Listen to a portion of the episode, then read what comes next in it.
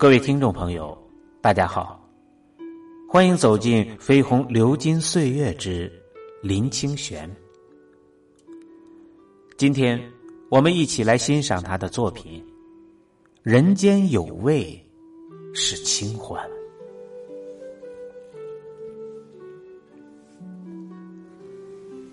拥有。星云大师退位的时候，许多人都为他离开佛光山而感到惋惜。他说了一段非常有智慧的话。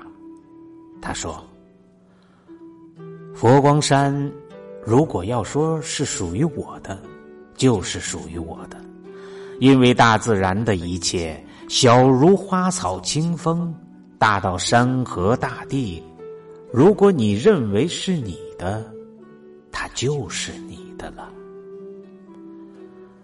佛光山，如果要说不是属于我的，就不是属于我的。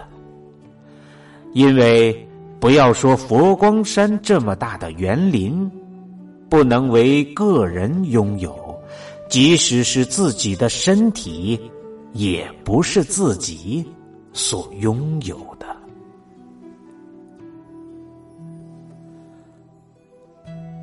这两段话很有智慧，是由于大师真正彻悟的照见了人生的本质。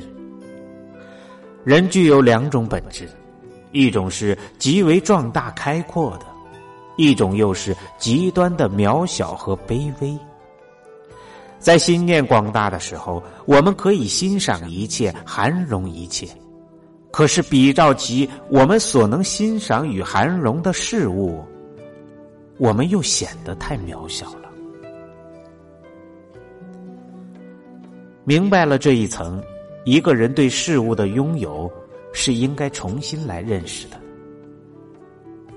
我们常在心里想着：“这是我的房子。”这是我的车子，这是我的土地，这是我的财产。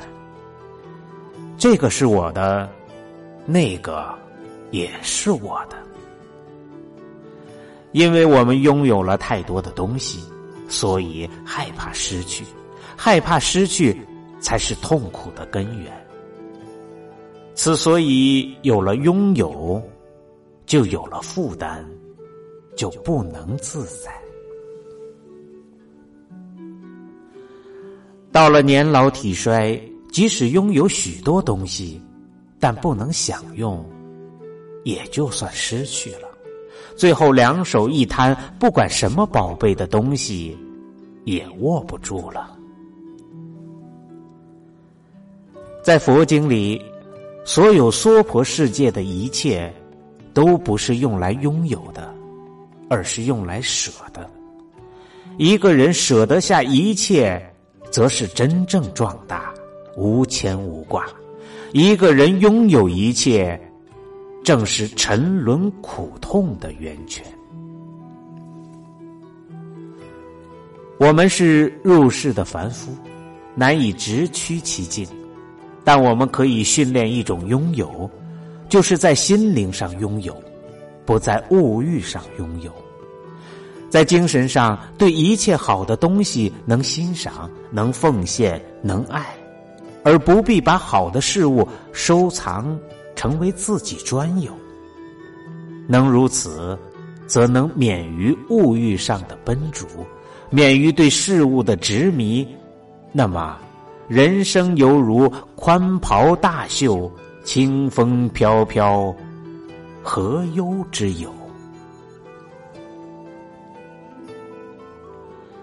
清末才子王国维曾在《红楼梦》评论中说：“豪上之余，庄惠之所乐也；而渔父惜之以往古，五鱼之目，孔曾之所弃也。”而巧者寄之以金斧。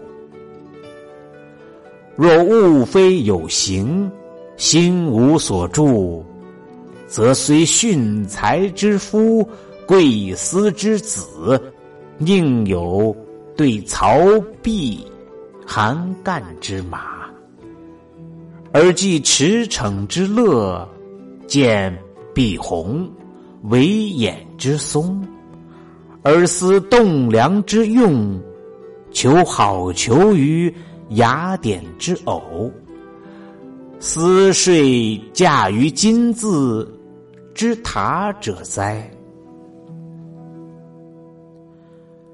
说的真是好极了。当人看到鱼，只想到吃；看到树，就想要砍；看到大画家的画，马也想骑；画的松树，只想到盖房子。那么这些人就永远不能拥有鱼的悠游、树的雄伟、马的俊逸、松的高奇种种之美。